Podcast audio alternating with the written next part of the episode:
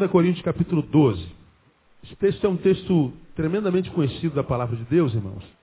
É um texto, um texto que a gente gosta, né? É, é o texto que fala de, de um podre na vida de alguém. E a gente gosta de podre na vida dos outros, não gosta? Quem gosta de fofoca aí? A ninguém. Não... Toda vez que eu falo sobre fofoca, os fofoqueiros não vêm, né, cara?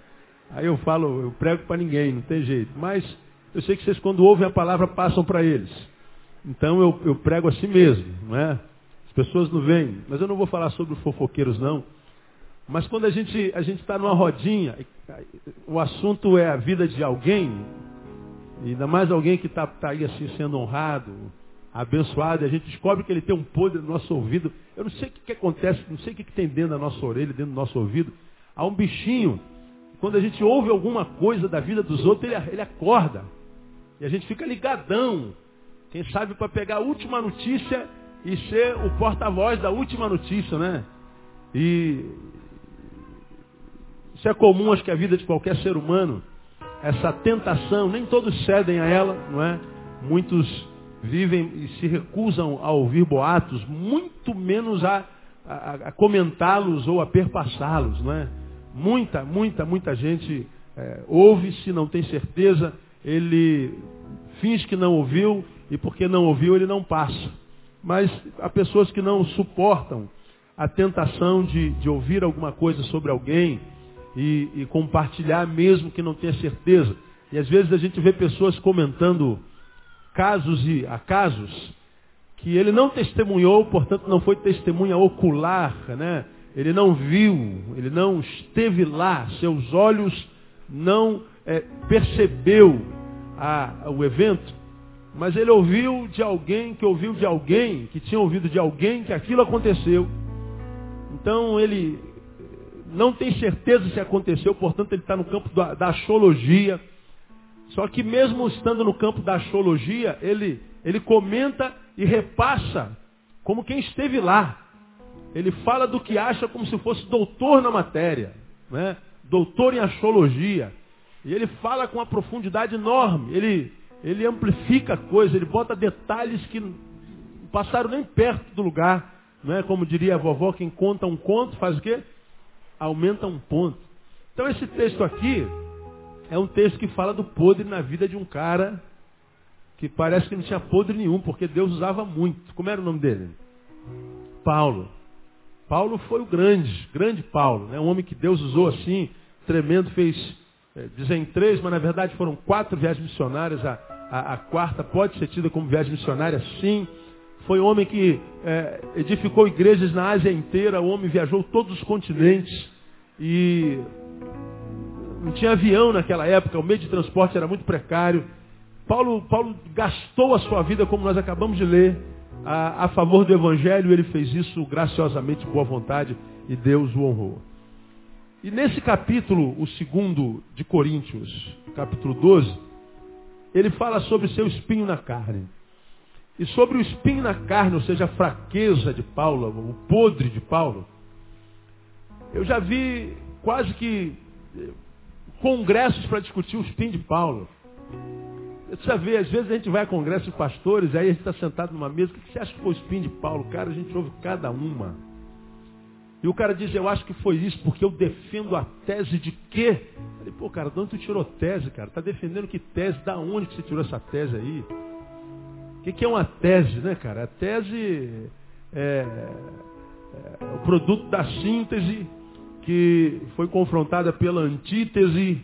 E aí, quando ambas foram confrontados e saiu a tese, ou da tese veio a antítese, da antítese veio uma síntese, e a tese, a antítese a síntese vão caminhando junto. Então, quando o cara fala de uma tese, ele está dizendo que já estudou, já confrontou, já se aprofundou, gastou horas naquilo ali. O cara, vou defender a tese.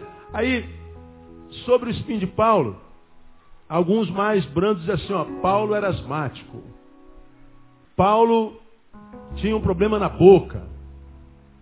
Outro diz que Paulo tinha um problema de doença biológica. Há quem diga que Paulo era homossexual. Espinho na carne de Paulo era homossexualismo. Espinho na carne de Paulo era um problema de gastrite.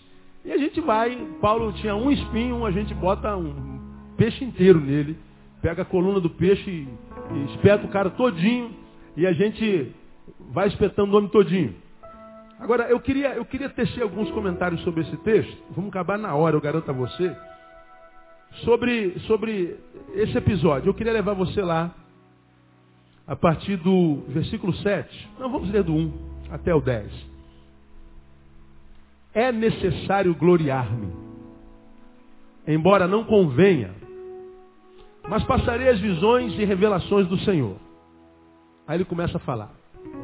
Conheço um homem em Cristo que há 14 anos, se no corpo não sei, se fora do corpo não sei, Deus o sabe, foi arrebatado até ao terceiro céu.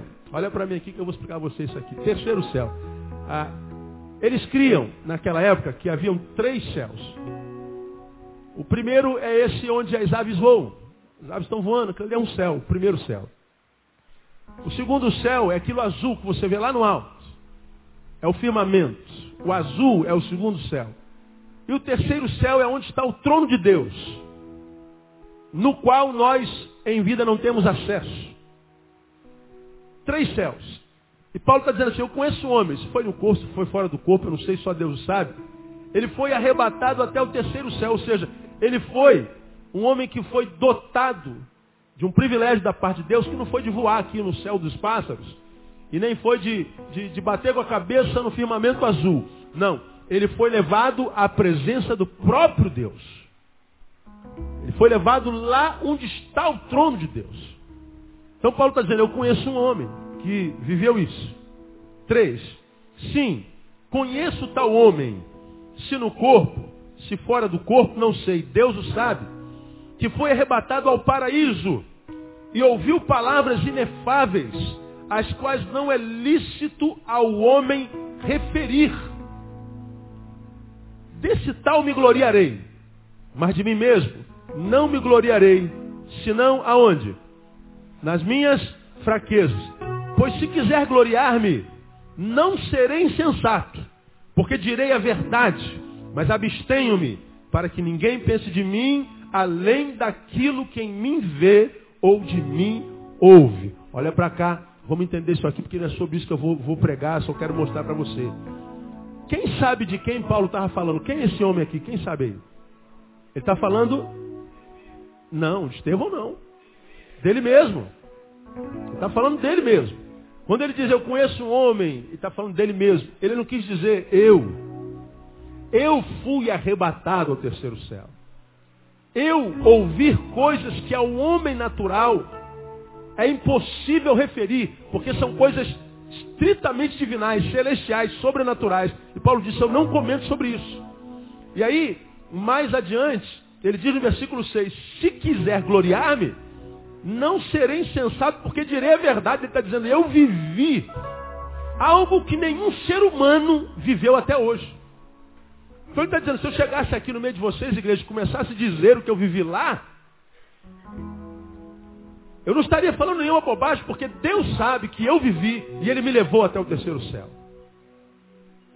Foi a experiência dele. E eu não sei explicar a você como é que foi, nem ele sabe.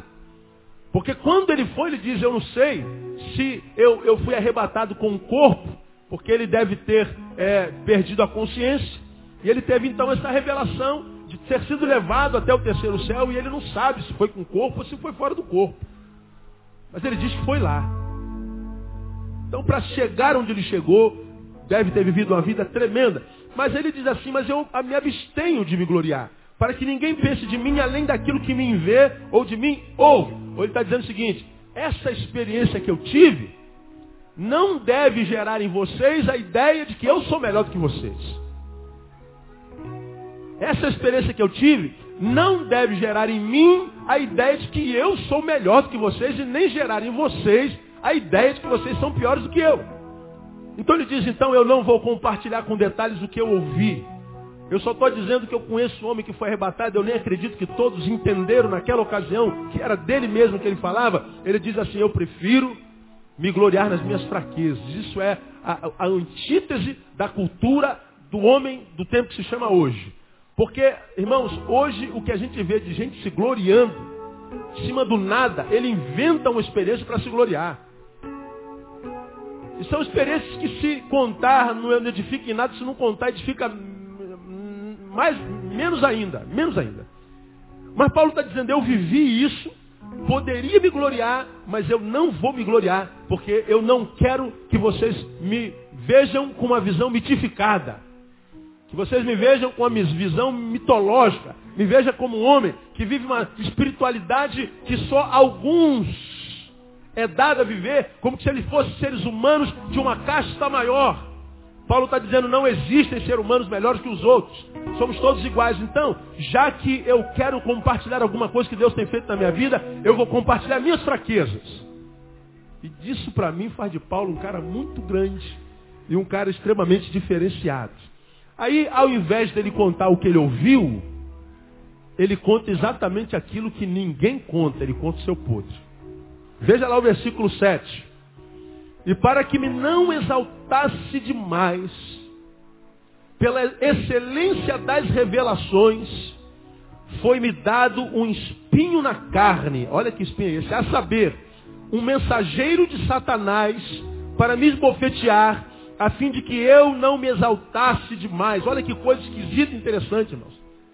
A Paulo foi dado ver algo tão tremendo que junto com aquela coisa tremenda que ele viveu, Deus permitiu que ele fosse é, é, é, é, acometido por um espinho na carne, e esse espinho foi colocado pelo próprio mensageiro de Satanás.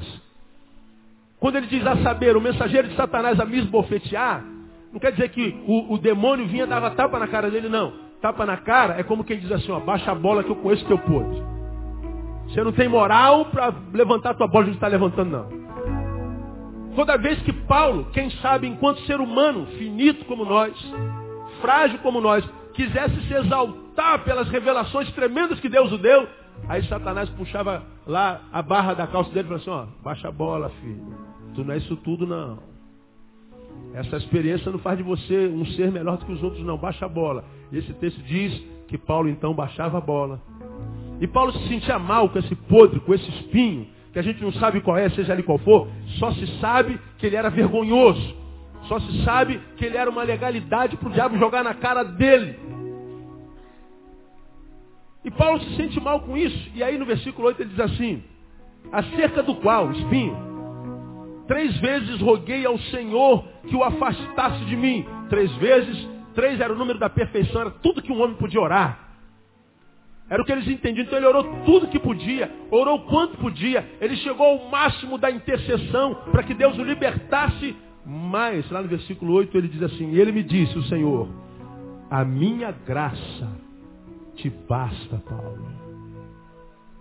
Deus, tira esse espinho, tira essa dor, tira essa fraqueza, tira esse podre. Deus, entre outras coisas, diz: Não a minha graça te basta. A resposta para essa fraqueza, quando você me pede para tirá-la, quando você me pede para tirar esse podre, a resposta, meu filho, é não. Essa fraqueza é uma fraqueza com a qual você vai ter que conviver até o fim da tua vida. Essa fraqueza, esse espinho, você vai carregar até o túmulo. Agora, para que você não seja por demais carcomido, envergonhado, vilipendiado, achincalhado por causa desse espinho, que você, quem sabe, não suporte, eu vou aumentar a porção da graça na tua vida. E você vai perceber que você não precisa se libertar de espinhos para ser feliz e santo na minha presença. O que você precisa é da minha graça. Quantos podem dizer glória a Deus aí, irmão? Diga, irmão, que está do seu lado, seja a graça de Deus mais abundante na tua vida, meu irmão.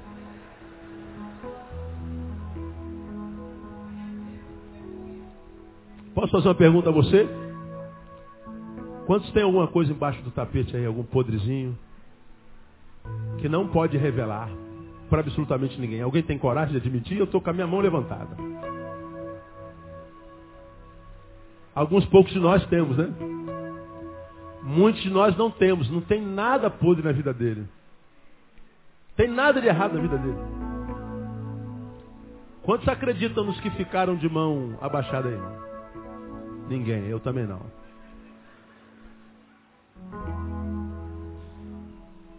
como eu preguei aqui alguns meses atrás, pegasse qualquer um de vocês, principalmente você que não levantou a mão e é santão, colocasse aqui na frente, tivesse um plugzinho aqui, daqueles fêmeas,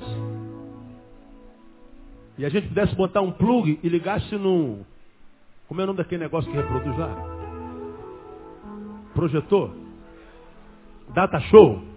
Suponha que você tivesse um plugzinho aqui, e a gente botasse um plug, e os teus pensamentos, de agora, de ontem, do, do passado, fossem todos reproduzidos lá.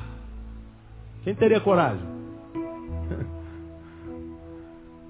se os nossos pensamentos, se o homem tivesse a capacidade da telepatia, irmão, eu estou aqui sentado lendo o pensamento do Nathaniel.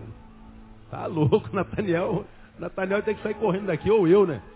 Se a gente pudesse ler o pensamento um do outro, meu Deus, isso aqui, a gente, isso aqui é uma igreja mesmo, meu Deus do céu, cara, isso aqui está parecendo o quê? Nossos pensamentos não podem ser revelados. Nós temos o que é, esconder sim. Nós temos fraquezas. Nós temos áreas na nossa vida que nós gostaríamos, porque temos pedido a Deus, Deus, tira essa desgraça de mim. Tira esse calcanhar de Aquiles de mim. Tira essa incapacidade de de mim. Dá minha capacidade, a capacidade de para mim. Porque sem essa capacidade eu não estou suportando. Deus, faz uma obra completa na minha vida. Quantas vezes na minha vida, principalmente na minha adolescência, eu tinha algumas fraquezas que eu falava assim, Deus, se tu tirares essa fraquezazinha da minha vida, Deus imagina, é a única fraqueza que eu tenho. Se tu tirares, eu arrebento a boca do inferno, Senhor. Agora, como é que eu posso ser usado por ti com essa fraqueza? Meus pensamentos às vezes fogem ao meu controle. Meus desejos às vezes é, é, é pululam dentro de mim descontroladamente. Muitas vezes eu sinto coisas pelo outro que eu não devia sentir e devia sentir algumas coisas por outros que eu não consigo sentir. Às vezes eu não tenho domínio sobre minhas emoções. Às vezes a gente sente um ódio, muitas vezes, quando vê alguma coisa que fez mal a alguém, como aquele camarada essa semana, lá em Santa Catarina, que está roubando os, os poceiros, os, os, os, os, que plantam lá, os funcionários dos produtores rurais lá, moram em casas de, de madeira, gente humilde lá na roça. É um grupo de ladrões que está invadindo a casa deles, roubando o que eles não têm. Invadiram a casa de uma mulher de setenta e tantos anos, espancaram a mulher, até quase a morte. Como é que um homem pode espancar uma velhinha de 78 anos, meu Deus do céu? Aí eu vejo uma reportagem dessa, cara, o, o, o monstro dentro de mim vem à tona. Eu falo assim, o que, que merece um homem que espanca uma velha de 78 anos? O que, que você acha que ele merece? O amor de Deus, nosso Senhor. Precisa ou não precisa dele? Agora, se você é homem, embora ele tenha direito a esse amor, quando você vê uma reportagem dessa, você vê um pedófilo estuprando uma menina de, de dois anos, abusando de uma criança de oito anos, canalha, Tanta mulher dando soco por aí, tu quer mulher de que jeito? Tu pega o telefone e pede, ela vem igual pizza na tua casa, meu. Da cor que você quiser, do peso que você quiser, da cor do olho que você quiser, da idade que você quiser, da, da medida que você quiser, ela vai na tua casa igual pizza. Mas o camarada olha para o teu filho, para tua filha. E você vê a desgraça que ele está fazendo em tantas crianças. Quando você o vê preso, o que, que você sente? Aí aquele monstro que existe dentro da gente, às vezes deseja a morte, de dar uma surra nele. Como é que pode um negócio desse? E a gente vê quanto nós somos tão ruins como ele. Como nós fazemos parte da mesma laia. Lembra quando João Hélio foi arrastado? Eu fiz um sermão aqui naquela época falando sobre a qualidade da, da, do homem contemporâneo. Eu, eu fiz alusão a uma tia que depois que ele foi arrastado, a tia estava tão revoltada quando eles foram presos, que ela falou assim, nós vamos fazer o mesmo com esses meninos. Nós temos que amarrá-los pelo pé no cinto de segurança e arrastá-los pelo mesmo trajeto que eles arrastaram o meu sobrinho. Eu empresto meu carro para isso. Ela está dizendo, eu abro mão do meu carro, eu perco meu carro, se for para fazer com eles o mesmo que eles fizeram com meu sobrinho. Ora, se eu quero que se faça com eles o mesmo que fizeram com meu sobrinho, eu sou igual a quem? Igual a eles. E nós somos.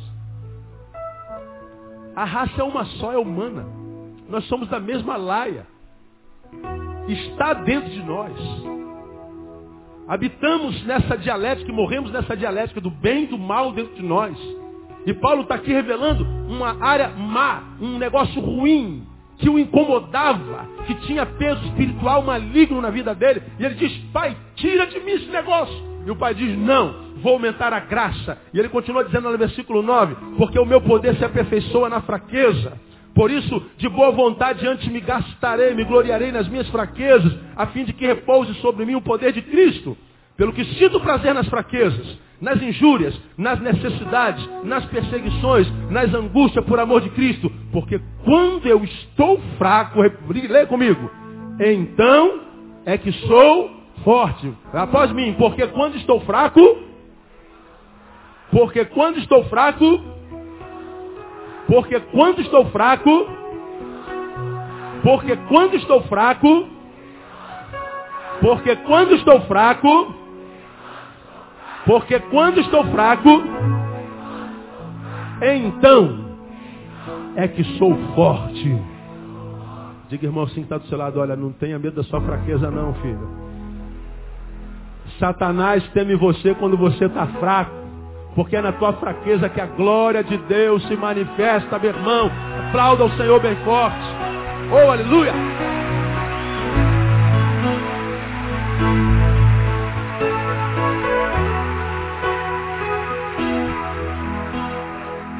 Portanto, eu quero conversar com você o seguinte.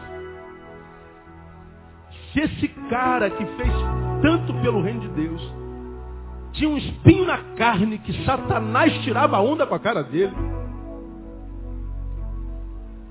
Se com Satanás no lombo, Satanás batendo na cara dele, ele fez tudo o que fez. Por que, que nós não podemos fazer também? Por que, que nós temos essa mania de achar que a gente só vai ser feliz quando resolver os problemas?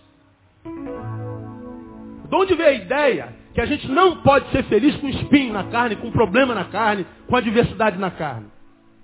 Porque tantos de nós, ou tantos de vocês, vive carcomido pela tristeza, por causa de problemas não resolvidos, por causa de fraquezas que lhes têm subjugado, por causa de adversidades que vocês não conseguem contornar, e às vezes passam dias, meses, às vezes anos, se sentindo menor do que todo mundo, porque tem fraquezas. E absorvem a ideia de que a gente só vai ser feliz quando resolver os problemas. Assumem como verdade pessoal a ideia de que eu não consigo, pastor, ser feliz se eu não solucionar alguns problemas em áreas da minha vida. Paulo está dizendo assim, há problemas na nossa vida que nós nunca vamos resolver. Há problemas na nossa vida que nós vamos carregar para o túmulo. E se nós esperarmos resolver esses problemas para sermos felizes, nós vamos morrer infelizes. Então com isso eu aprendo três coisas que eu quero compartilhar com os irmãos. Primeiro, nosso problema não é a nossa dor. O problema dos infelizes da terra, o problema dos infrutíferos na terra, o problema dos que se entregaram na vida, na terra, não é a dor deles. Porque veja o que esse texto está dizendo. Deus não tirou a dor de Paulo. Deus não tirou o espinho de Paulo. E ainda assim, Paulo lá no versículo 10 fala assim, pelo que sinto o que? Leia aí você, amado. Pelo que sinto o quê? Ah, eu só quero essa palavra aí. Pelo que sinto, diga prazer. Deus tirou o espinho dele? Livrou da mão do diabo, mas ele disse que sentiu o quê? Prazer. Aí nós vemos uma coisa antagônica. Como é que alguém pode sentir prazer com dor? Como é que alguém pode sentir alegria se ele está vivendo um tempo de tristeza? Como é que ele pode desenvolver na vida sentimentos tão antagônicos? Como é que ele pode ver isso? Mergulhando debaixo da graça de Deus, mergulhando nos rios da graça de Deus. Paulo está dizendo que o problema dele não era a dor que ele sentia, porque a despeito da dor dele, ele sentia prazer na vida. E Jesus, quando esteve entre nós, ele disse para aqueles a, a, a, aos quais, quando ele convidou quem quer vir após mim, tem que negar-se a si mesmo, tomar a sua cruz e seguir. Ele está dizendo assim, olha, não pense que me seguir é uma decisão inconsequente. Vocês vão me seguir, só que vocês vão me seguir no mundo. E ele diz assim, no mundo tereis o que, irmão? Aflições. No mundo tereis dificuldades. No mundo vocês vão sentir dor. Mas ele está dizendo, no mundo tereis aflições. Quando vocês sentirem aflições, se entreguem a elas, porque elas vão ser insuportáveis. É o que está dizendo esse texto?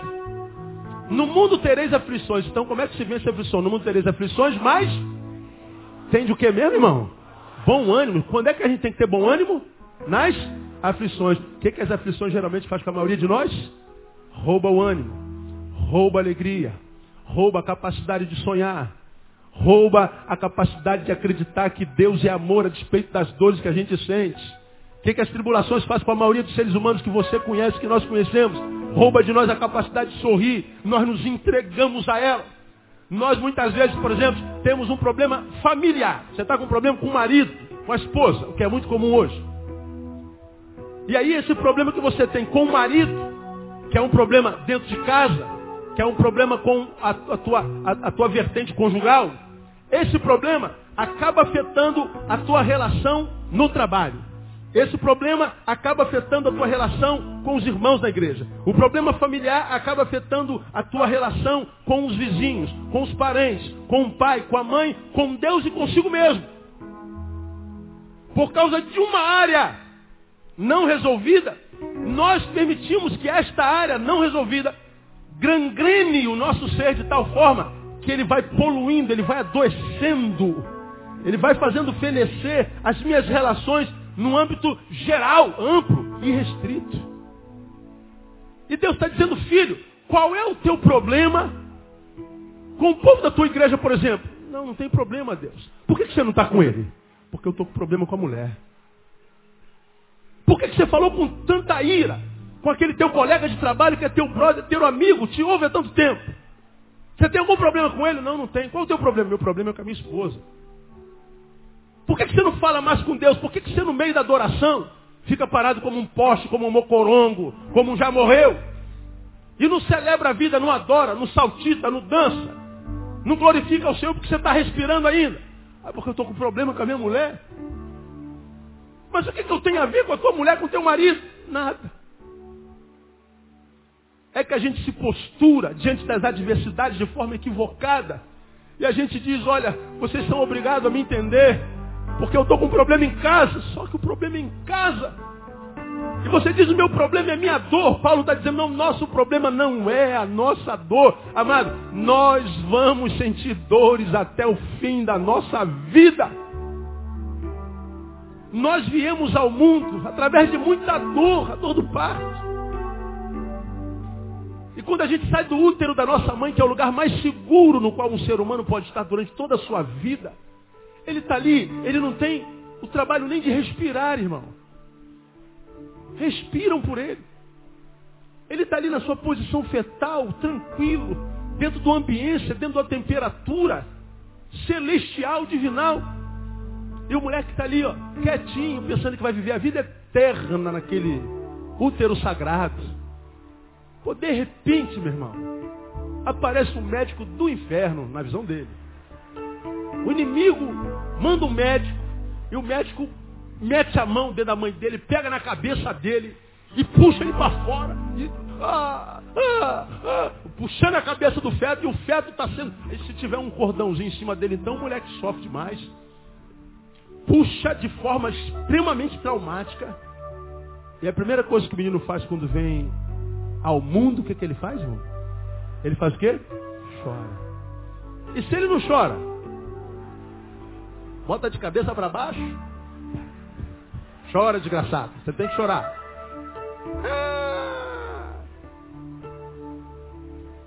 Lembra que eu já falei sobre isso aqui? Por que, que criança chora? Por duas razões. Primeiro, desejo de voltar para o útero. Ele quer voltar para a paz uterina. Segundo, porque perdeu a paz. Agora diga isso não acontece na nossa vida a vida inteira. Nós estamos passando por um momento bom e a gente fica desconfiado desse momento bom. Acontece contigo?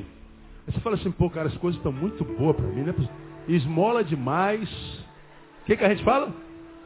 santo desconfia, cara. Cara, não é possível. Tá, tá tudo dando certo. Eu, e tá amarrado. Santo Jesus tem poder. É, é, olha, olha o nosso espírito. A gente está tão acostumado com o negativo que quando a gente passa um período assim, um mês, ó, o, o filho está obedecendo, a mulher está fazendo a comida que você quer, o marido chega na hora exata, o patrão te dá aumento, o carro do vizinho que é roubado não é o teu. Batem no carro do outro do sinal, não no teu. Você fala, meu Deus, cara, deve estar tá vindo uma desgraça muito grande aí. Deve estar tá somando tudo para me pegar lá na frente. Cara, é, é triste, porque a gente vive numa condição muito negativa. Nós estamos envolvidos e envolvidos pelo mal, pelo mal. E aí a gente não sabe que nós vamos viver dores a vida inteira. Nós quando estamos em paz, a perdemos assim, ó, como água. A gente quer pegar água na mão. A, a paz parece ser essa água. Você quer segurar, mas não adianta, ela foge de nós. Quando a Bíblia fala assim, ó, seguir a paz com todos. E a santificação sem a qual ninguém verá o Senhor. A palavra lá no, no, no grego, seguir, é a mesma raiz da palavra perseguir. Perseguir a paz com todos. O que é perseguir? Perseguir aí atrás.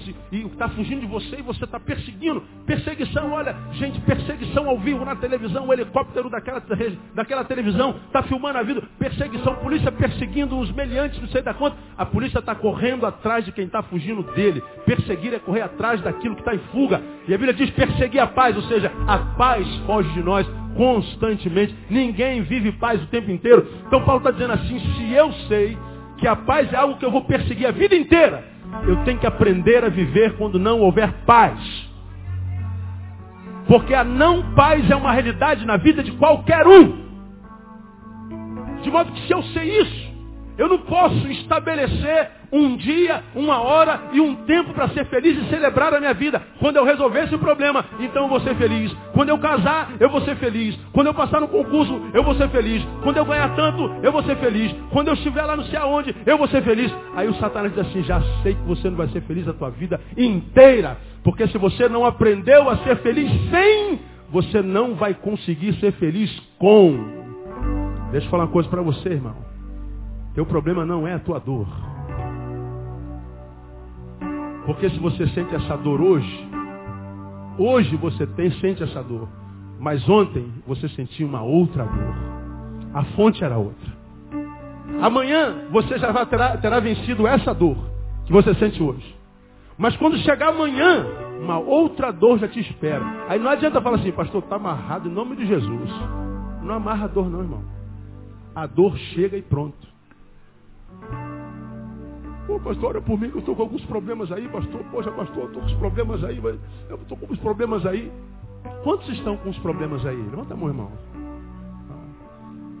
Fala sempre, irmão, que está do seu lado. Você não está só com os seus problemas.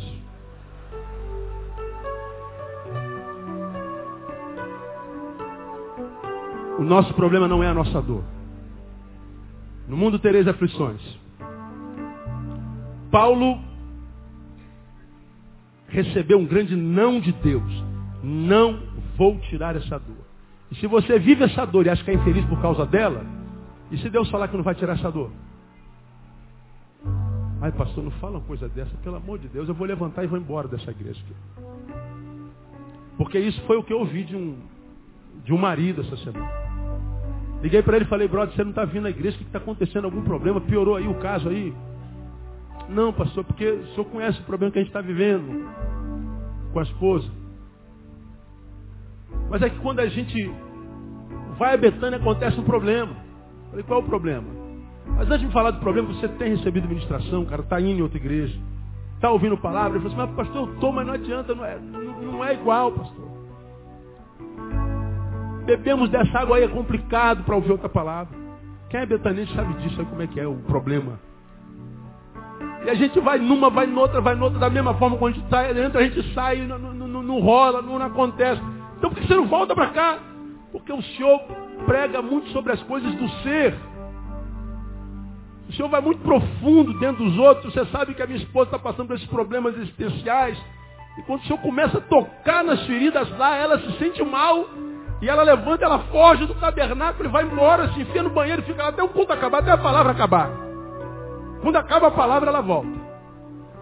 Eu falei, é, irmão, então não tem cura. Se a gente foge do remédio, a fé vem pelo quê? Ouvir o quê? A palavra de Deus. E o que Paulo diz sobre fé? Esta é a vitória que vence o mundo, a saber, a vossa fé. Vencer o mundo só é possível pela fé. E a fé é gerada pelo quê? Pelo ouvir. Então quando você ouve uma palavra que te confronta, uma palavra que toca lá no carnegão, uma palavra que vai como um metiolate daquele antigo. E aí isso não, isso é água agora. Você jogava a bola, ralava o joelho, vinha para casa chorando e a mãe ainda batia na gente. Aí lavava a ferida com sabão de coco, meu. Como é precisa lavar com sabão de coco? Tem que lavar, que senão infecciona. Aí a gente morria de dor. Depois jogava aquele bendito, aquele metiolate. Quem lembra desse metiolate irmão? É, agora, agora dá até para beber o metiolate, que, que não, não tem efeito nenhum. As coisas vão piorando, né? Cara, agora, quando jogava o metiolate era uma dor infernal. Melhorava ou piorava? Melhorava. Muito melhor do que mercúrio. Agora, nós viemos à igreja e só queremos celebrar. Nós queremos só nos alegrar, só queremos alegria. Nós queremos a palavrinha que faz cafuné, a gente dorme no sermão. Como é que foi o culto ontem? Oh, o pastor pregou, irmão, que eu dormi, que foi uma beleza. Não foi uma bênção. A palavra foi consolo, eu dormi o culto todo. Agora, quando a gente vem, a palavra incomoda a gente, dá raiva na gente. A gente está pregando aqui, está vontade de matar o pregador. Aí você, por que, que eu estou com raiva do pregador? Por que, que essa palavra, eu sei lá, não estou gostando dessa palavra. Essa palavra, meu Deus, ela está mexendo comigo. Sabe por que ela está mexendo contigo? É porque a palavra está começando a fazer uma obra na tua vida. E ela quer libertar você. Quem sabe até de você mesmo, irmão. Eu falei para esse marido, enquanto tua mulher fugir da palavra, vai ficar doente. Porque a cura está na palavra, no Deus da palavra. Porque não é só de pão que vive o homem, mas de toda a palavra que sai da boca de Deus. Então deixa a palavra te confrontar.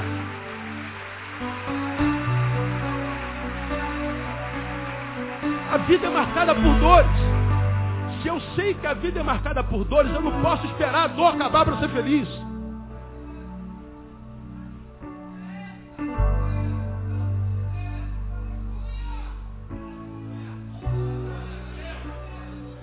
A gente aprende mais com Paulo. Meu problema não é minha reputação. Hoje, hoje é assustadora a busca por fama, por glória. Preguei sobre isso outro dia lá. Conhecimento, reconhecimento. Quer ficar famoso porque a gente apareceu. O sujeito quer aparecer, meu. O cara quer ser renomado, o cara quer estar na mídia.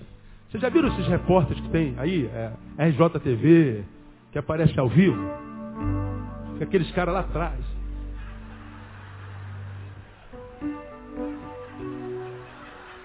Pô, cara, eu tenho uma raiva daqueles caras. Né?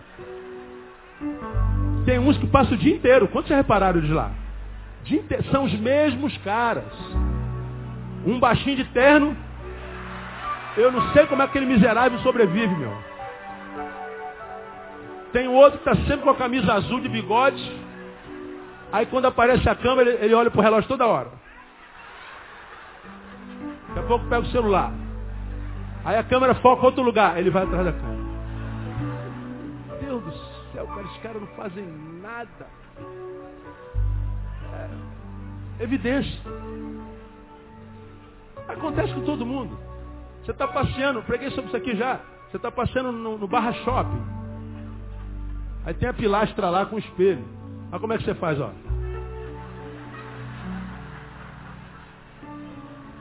Quantos além de mim faz isso aí? A gente vê o espelho vai, né? Vai. É, nós, nós somos muito engraçados, né, cara? A gente é uma crise só.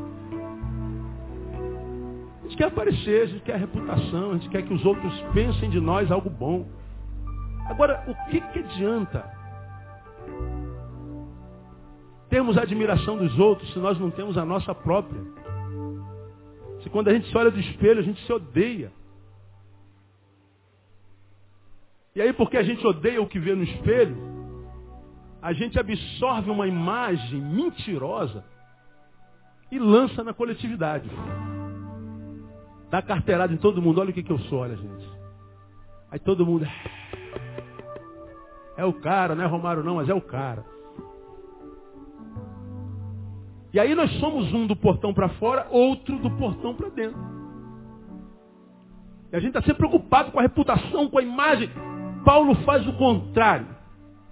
Ele compartilha da sua fraqueza, ele compartilha do seu podre, ele põe a sua reputação em risco, e ainda assim sua estima está extremamente saudável. Da onde o senhor está tirando que a estima dele é saudável? Veja o versículo 11. Olha lá. Tornei-me insensato. Vós a isso me obrigastes, porque eu devia ser louvado por vós visto que em nada fui inferior aos mais excelentes apóstolos, ainda que nada sou. Ele está dizendo assim, ó, tem um espinho na carne mesmo, tem um podre na minha vida, esta desgraça me incomoda, orei para burro para Deus tirar essa desgraça de mim, ganhei o não de Deus, mas também ouvi a minha graça te basta, Paulo.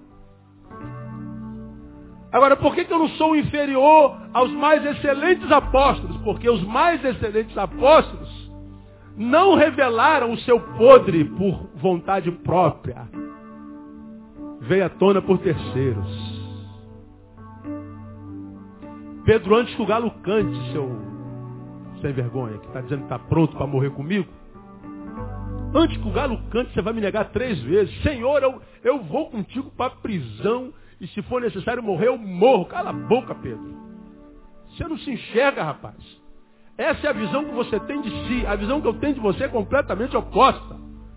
Antes do galo cantar, você vai ter me negado três vezes. O galo cantou. Paulo, o Pedro tinha negado três vezes exata.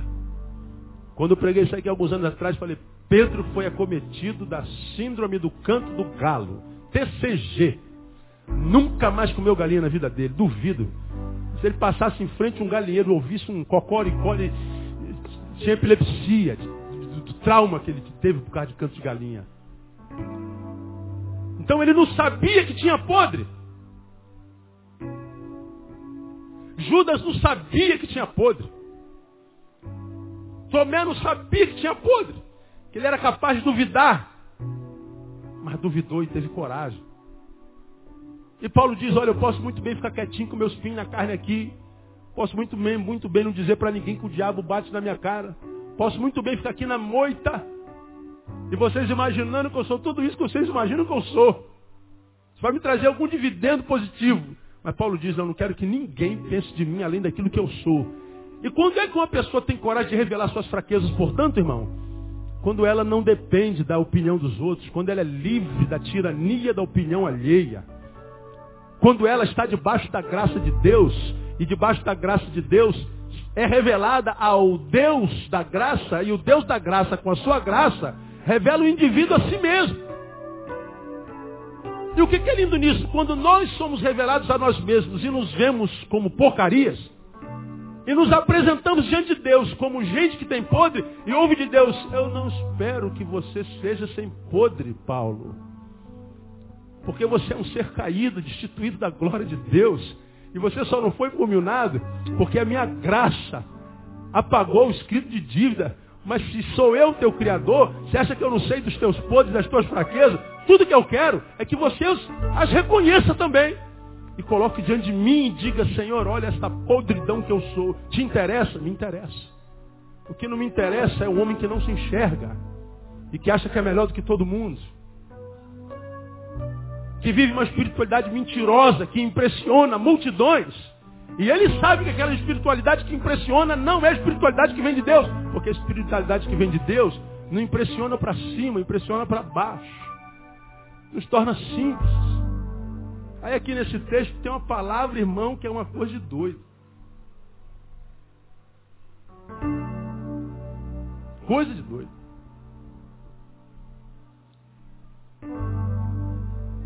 Oh Deus. Cadê o texto, Jesus? Sumiu, tirado da minha Bíblia aqui. Nós lemos lá no outro texto que eu li de Paulo, quando ele diz que fez de tudo para por todos os meios salvar ou salvar algum, alguns, ele diz que ele faz isso de boa vontade. E uma coisa ele tem, é que fazendo de boa vontade, ele diz, eu prego o evangelho gratuitamente. Hoje, tudo é pago. Nós somos os miseráveis, cheios de podres, cuja graça nos redimiu. E agora, para compartilhar essa graça pela qual nós somos redimidos, nós cobramos. Alguns cobram dinheiro. Alguns cobram postura de Deus. Deus, se tu não me abençoares. Deus, eu estou com um problema aqui, eu vou fazer um voto contigo. Olha os votos que os crentes fazem hoje. Alguns aqui com certeza. Deus, eu estou com um problema assim, estou sofrendo. Estou sentindo dores homéricas, não estou dormindo. Eu já tenho orado ao Senhor um bocado de tempo, Senhor nada. Eu vou fazer um propósito contigo. Se tu não me liberares a bênção até o dia 12 de setembro, eu vou entender que não é da tua vontade que essa bênção venha. Ele estabelece uma data para Deus. Aí chega aquela data, a bênção não vem e diz assim, não é da vontade de Deus. Agora, da onde tirou isso? Quem te falou dia 12 de setembro, não dia 13 ou dia 1? Da onde tu tirou essa tolice de que estabelecer um prazo para Deus, caso não se cumpra, você vai entender que não é vontade dele. Bom, você pode entender que não seja vontade dele, mas ele disse que não é vontade dele? Não. Portanto, essa data é uma projeção do teu inconsciente que está dizendo assim, eu não suporto mais esperar. Portanto, eu mesmo estabelecerei uma data para mim. Se não acontecer até aquela data, eu digo, eu largo tudo, eu chuto o balde. Só que porque nós não temos coragem de admitir que é que nós que perdemos a capacidade de esperar, nós espiritualizamos a coisa. Deus, vou entender que não foi da tua vontade. Fica mais bonito, né? Aí não acontece, a gente vê uma geração de crentes frustrados com Deus. Irmãos, deixa eu falar uma coisa para você. Deus não exige perfeição de nós. Por que não? Porque nós não temos como ser perfeitos. Ou temos? Tem como fazer perfeitinho? Nem os atletas que treinam 24 horas por dia para ir para Pequim e fazem aquelas piruetas tão doidas que a gente não sabe como consegue, fazem perfeitos. Dificilmente um tira 10.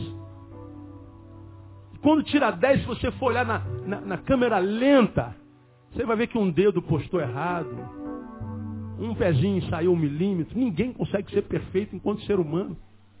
Então o que, que Deus quer de nós? Que nós sejamos imperfeitos, que reconheçamos nossas imperfeições e as revelemos a Ele, dizendo, Deus, eu sou isso aqui. E a gente vai ouvir, Deus, sei que você é, filho. Tudo que eu queria que você soubesse também e admitisse a tua fraqueza. E, portanto, não se preocupasse com o que pensam de você, com o que dizem de você, com o que falam a respeito, com o que vão dizer de você. Não espere tapinha nas costas, não espere reconhecimento humano. Faça para a glória do meu nome. E você vai ver que aquele cujo nome é poderoso vai honrar a tua vida no nome de Jesus. Teu problema não é a tua reputação. Quantos de nós passam um mês porque falaram uma besteira de teu respeito? Falaram uma vírgula a teu respeito.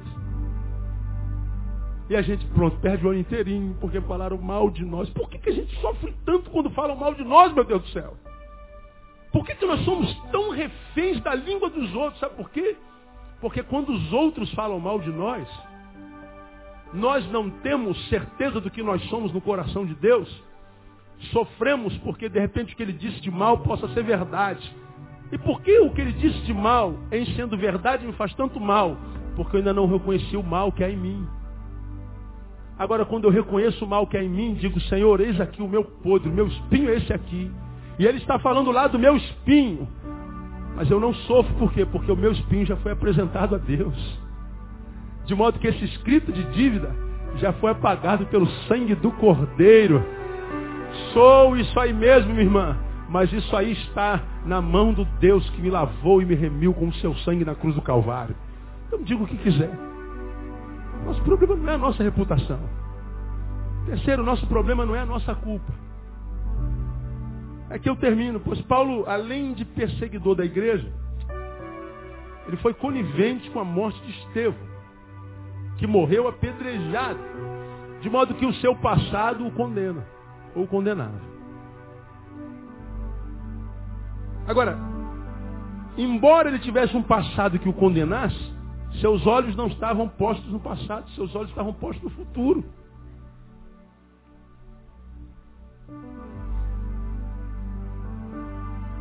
Por que, que ele conseguia olhar para o futuro, apesar do passado que tinha?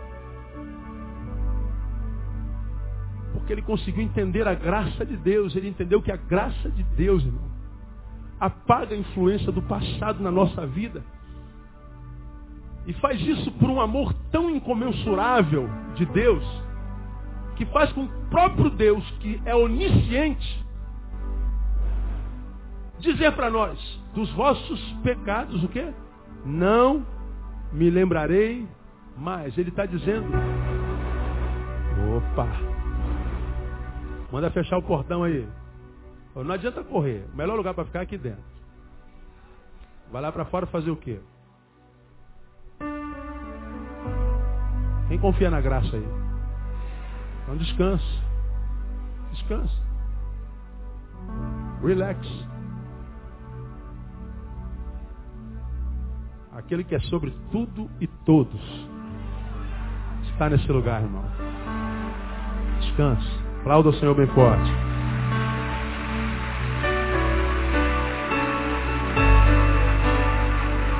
Aleluia. Nosso problema não é nossa culpa. Qual é o nosso problema então, irmão? Aqui eu termino. Nosso problema é, portanto, não acreditar no poder da graça. A gente não acredita no poder da graça. Quando Deus diz a minha graça te basta, ou isso é mentira, ou isso é verdade. Se a minha graça, diz o Senhor, te basta, ou a graça dele me basta, eu posso não ter tudo mais. Ele está dizendo, não, a minha graça te basta. Quando ele diz a minha graça te basta, você não precisa de mais nada. Então a tua infelicidade não é a ausência disso. A tua infelicidade não é a dor. Tua infelicidade não é a má reputação. Tua infelicidade não é o teu passado. Tua infelicidade não é a tua culpa. Tua infelicidade é que você não consegue mergulhar na graça. Quando a gente mergulha na graça, a gente descansa.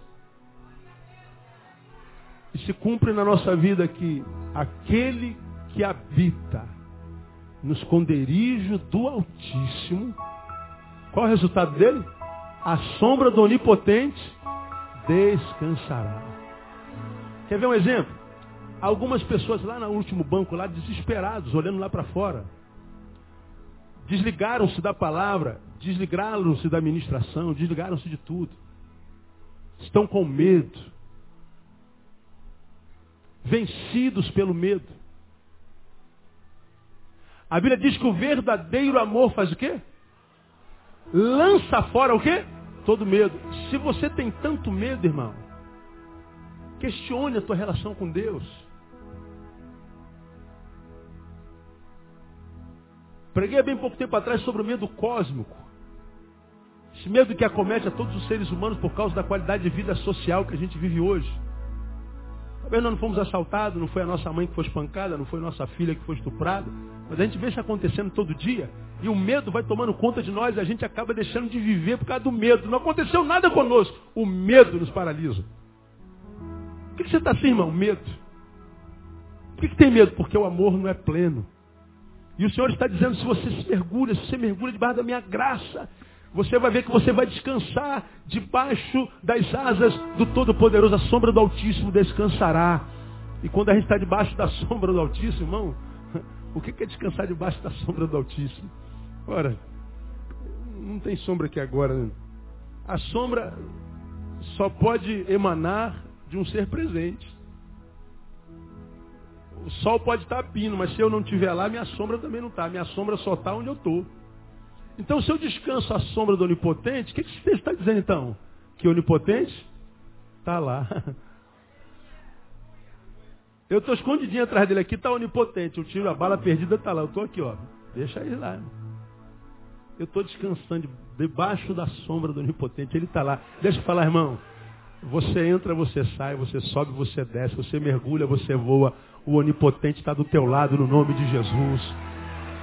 Não estabeleça um dia, uma hora, um tempo, uma condição para ser feliz. O tempo de ser feliz é hoje. Então quando você se levantar desse banco aí, irmão, se levanta com a nova postura. Deus, eu sentei aqui quebrado, entristecido, amargurado, entregue. Eu vou me levantar daqui de pé, de cabeça erguida, dizendo: Eu vou viver até o fim da minha vida e não vou esperar mais nada para celebrar a minha existência. Porque a minha existência vai ser transformada em vida com a tua presença. Porque se você estabelece um dia para ser feliz, esse dia não vai chegar nunca. Porque a gente pode ser alegre com dor, a gente pode ser quem é com alegria, independente da nossa reputação, a gente pode ser feliz, liberto do passado, da culpa, de pé de tudo, olhando para frente. Porque a gente segue em frente não com os nossos pés, mas debaixo da graça de Deus. De modo que a gente não precisa ser reconhecido por ninguém. Ninguém. Como eu sei que Deus não joga conversa fora, essa palavra foi para muitos de vocês que entraram aqui hoje. E se foi para você, guarde essa palavra no teu coração. Irmão. Vamos ficar em pé, vamos cantar, Vitinho. Eu não preciso ser reconhecido por ninguém. Eu não preciso ser reconhecido por ninguém. De novo, eu não preciso. Eu não preciso ser reconhecido por ninguém. Uma vez mais, só isso, acredita nisso. Eu não preciso ser reconhecido por ninguém. Onde é que está minha glória? A minha glória é fazer com que conheçam a ti. Diga como Paulo que diminua eu